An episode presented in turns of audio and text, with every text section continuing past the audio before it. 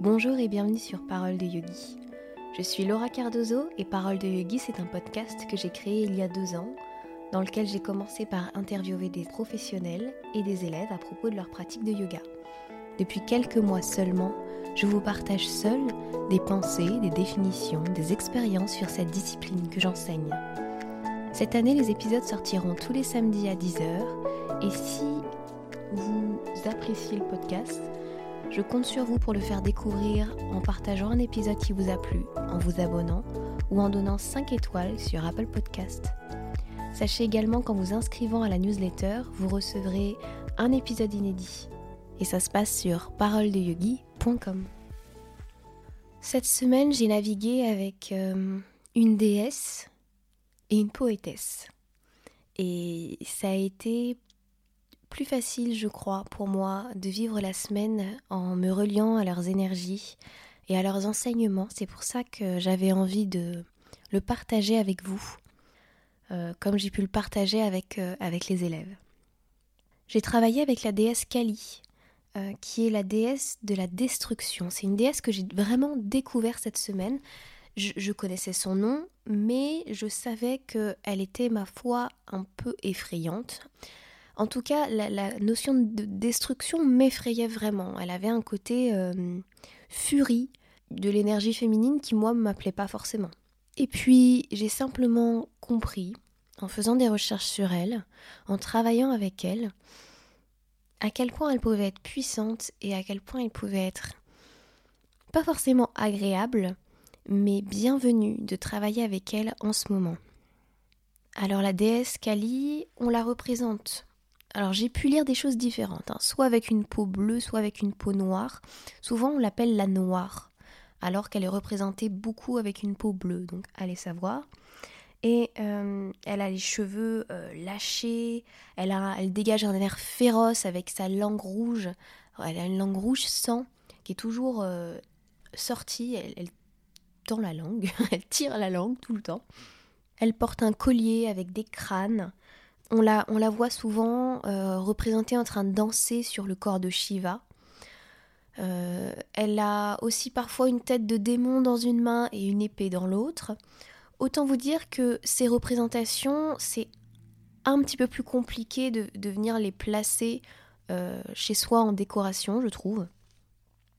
Elle n'a pas ce côté apaisant et sympathique que peuvent avoir certaines illustrations. voilà, vous c'est pas c'est pas Shiva euh, en Ataraja, donc Shiva en train de danser, etc. Non, non, c'est Kali, c'est, c'est la femme qui, qui à la fois nous protège et puis qui détruit. En fait, pourquoi elle a cette, cette tête-là? C'est parce que les dieux font appel à elle quand euh, ils n'arrivent pas à terrasser les démons. Et il y a une, une histoire euh, très très connue d'ailleurs. C'est l'histoire d'un démon qui s'appelle Raktabija. Et lui, en fait, chaque fois qu'il était blessé, ses gouttes de sang rappelaient sur la terre encore plus de démons. C'est alors qu'ils ont fait appel du coup à Kali, qui, elle, a à la fois réussi à le terrasser et avec sa langue a récupéré toutes les gouttes de sang qui tombaient pour protéger la terre des démons qui allaient se multiplier s'ils touchaient le sol. Et c'est pour ça qu'elle a une langue rouge vif, c'est parce qu'en fait ce sang était empoisonné. Et ça l'a rendue folle. Et c'est pour ça qu'elle commençait à danser sur la terre et à, détruire tout ce qui se tout ce qu'il se passait, enfin voilà, à détruire tout ce qui avait sous ses pieds de fureur à cause de ce poison et à cause de sa folie guerrière aussi.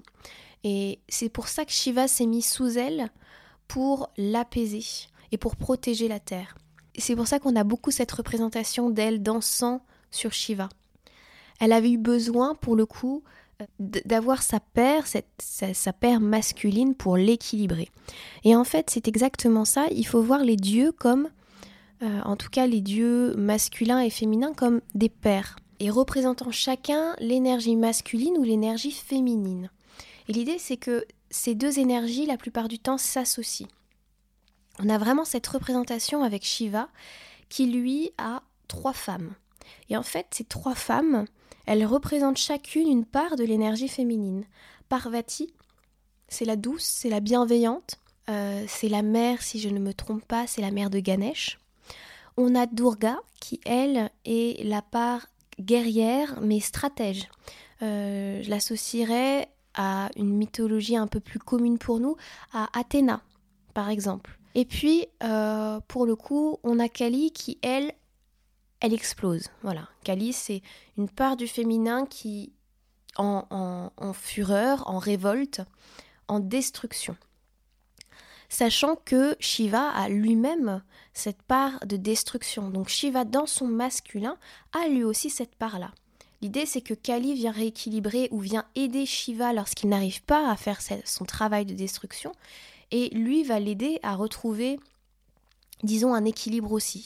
Donc les deux travaillent ensemble, les deux s'associent, et ont besoin l'un de l'autre. On associe Kali à la fois à la destruction, mais aussi à la préservation et à la transformation, et enfin au temps. Le temps, ça viendrait euh, de, kala, un mot qui ressemble énormément, qui signifie temps en sanskrit. Donc elle est associée au temps jusque par son nom. Elle libère de la peur de la destruction. Elle aide à détruire toutes les formes du mal, ça peut être euh, ça peut être nos angoisses, nos peurs intérieures, mais aussi la jalousie, ça peut être euh, l'ignorance.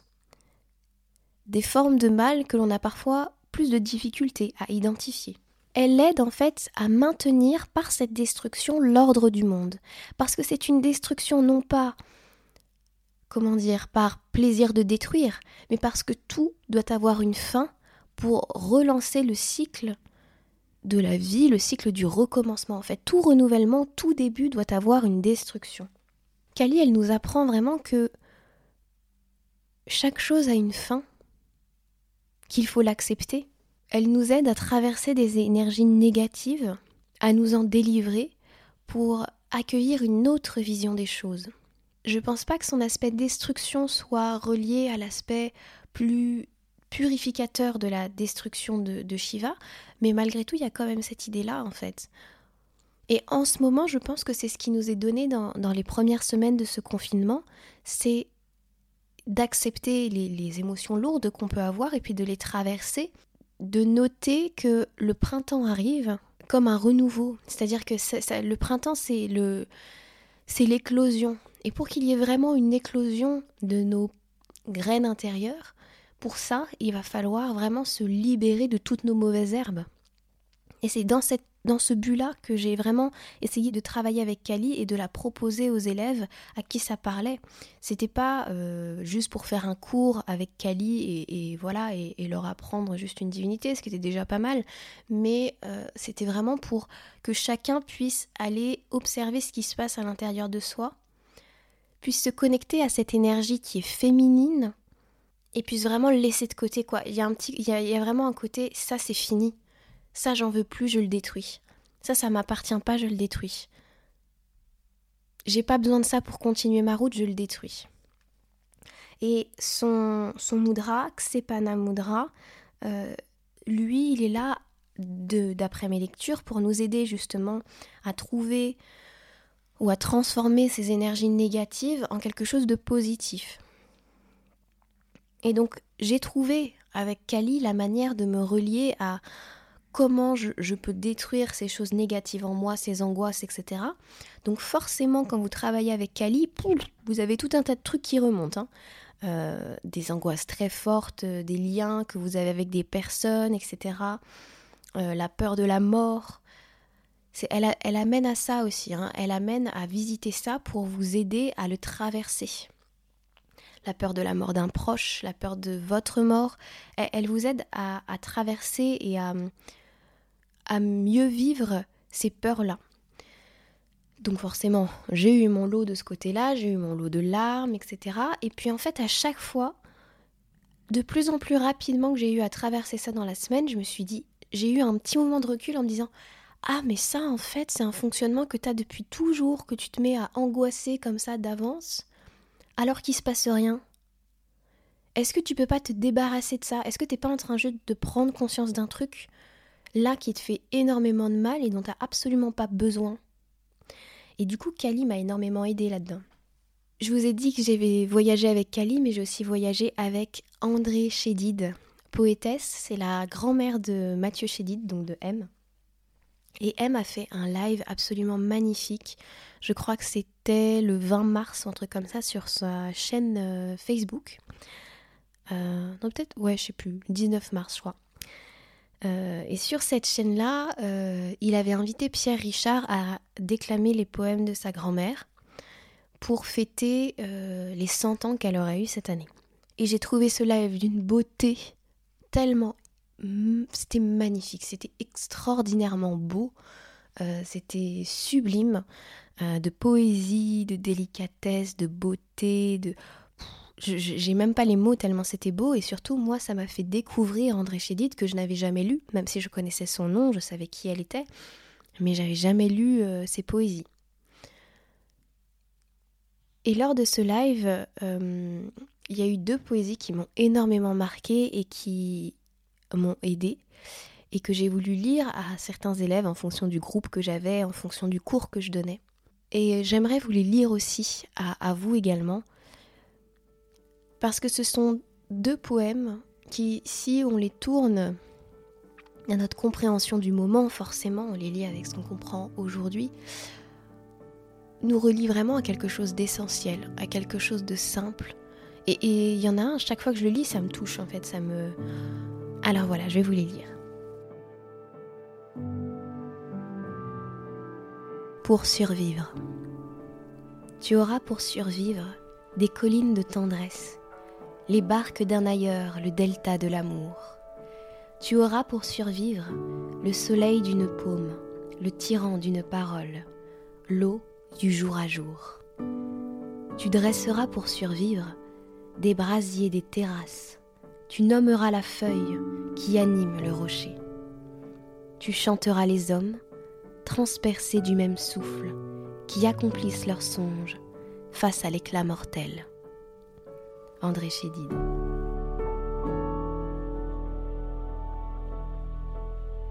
Je voulais juste apprécier cette beauté. Je ne sais pas si je déclame bien. Ça fait bien longtemps que j'ai pas eu euh, à lire des poésies et euh, bien les lire, mais je trouve ce texte euh, nous ramène à quelque chose qui est de l'ordre du présent, à la beauté du, jour à jour. Et le couplet, c'est pas un couplet d'ailleurs, l'espace qui, qui me touche le plus, c'est Tu chanteras les hommes transpercés du même souffle, qui accomplissent leurs songes face à l'éclat mortel. C'est des mots qui résonnent différemment aujourd'hui, je trouve. Et je chante vraiment les personnes qui, face à la peur que l'on peut avoir actuellement, réalisent leurs rêves malgré tout, continuent de travailler, continuent de travailler sur leur projet de cœur, se lancent dedans, peut-être créer leur entreprise ici et maintenant parce qu'ils comprennent qu'il y a l'espace pour. Peut-être que ça vous motivera, ce petit poème. Donc c'était pour survivre. Et puis celui qui touche vraiment mon âme d'une manière extrêmement forte, c'est de cet amour ardent je reste émerveillée. Je reste émerveillée du clapotis de l'eau, des oiseaux gazouilleurs, ces bonheurs de la terre. Je reste émerveillée d'un amour invincible, toujours présent. Je reste émerveillée de cet amour ardent qui ne craint ni le torrent du temps, ni l'hécatombe des jours accumulés. Dans mon miroir, défraîchi, je me souris encore. Je reste émerveillée. Rien n'y fait. L'amour s'est implanté, une fois pour toutes. De cet amour ardent, je reste émerveillée. André Chédid. Il y a tellement à dire, il y a tellement de. Il y a tellement de justesse dans le fait que la seule chose qui reste, quoi qu'il arrive, c'est cet amour ardent, c'est cette manière d'être émerveillé. Je crois que c'est ça qui nous aide à, tirer le positif de chaque chose. Et l'un des, des passages qui me touche le plus, et qui je trouve c'est incroyable comme pour moi maintenant avec ces mots-là ils résonnent avec notre présent alors qu'ils n'ont pas du tout été écrits pour ça. Je reste émerveillée de cet amour ardent qui ne craint ni le torrent du temps, ni l'hécatombe des jours accumulés. Et je reste personnellement émerveillée de ces personnes qui, par amour des autres, peut-être par amour de leur travail, même s'il est difficile, même s'il est peut-être ingrat en ce moment, soignent les malades, approvisionnent nos magasins, restent présents pour diriger une ville ou tout simplement pour qu'elle reste propre malgré la difficulté des jours en ce moment quoi. Voilà, c'est voilà, je ne sais pas si j'ai à expliquer plus que ça, mais voilà, je, je reste émerveillée de ce que les gens peuvent faire en positif. Je reste émerveillée de l'amour qui me drive toujours et qui devra toujours me driver et j'espère m'en rappeler avec ce poème. Je voilà, je suis touchée simplement par ça et, euh, et je vous conseille vraiment d'aller écouter ce live euh, qui est extrêmement puissant de Mathieu Chédid sur sa page Facebook. Euh, ça dure 40 minutes, mais ça passe en un éclair. Je, termine là-dessus. Je, vous souhaite plein de bonnes choses. Continuez à prendre soin de vous, continuez à créer de l'espace pour vous, à faire ce qui est juste pour votre santé mentale, votre santé physique.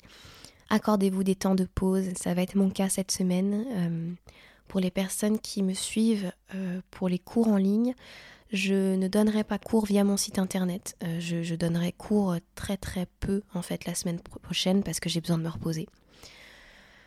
Euh, je le ressens très fort, j'ai besoin de me poser, j'ai besoin de faire des choses pour moi, j'ai besoin de faire des choses pour ma maison, j'ai besoin d'avancer sur des projets de cœur, j'ai besoin de ça. Là actuellement je ne peux plus donner cours euh, ou que très peu parce que je, n'ai plus l'inspiration les deux premières semaines, ou en tout cas la toute première semaine du confinement, a été énergivore à un point énorme. Et je pense même que je dois prendre le temps de me recharger énergétiquement, de me protéger énergétiquement. Avec tout ce qui se passe, avec tout ce qu'on peut lire sur les réseaux et tout ça, je, voilà, je refuse aujourd'hui les, les choses qui me prennent mon énergie. Et pour ça, là maintenant, il faut m'en reconstruire une nouvelle. Il faut me recharger un petit peu. Vous aurez quand même la semaine prochaine un épisode du podcast, hein, ça je ne lâche pas, jamais de la vie. Mais, euh, mais voilà, si comme moi vous ressentez le besoin de faire une pause, eh bien accordez-vous cette pause, plus ou moins longue. C'est nécessaire pour pouvoir, euh, entre guillemets, bien faire notre travail, aider ceux qui ont besoin, qui ressentent le besoin d'être aidés. Voilà. Je vous souhaite plein de bonnes choses. Mais vraiment, mais plein de bonnes choses. Je vous serre fort dans mes bras, je vous fais une bise sur chaque joue. Et je vous dis à la semaine prochaine. Namaste.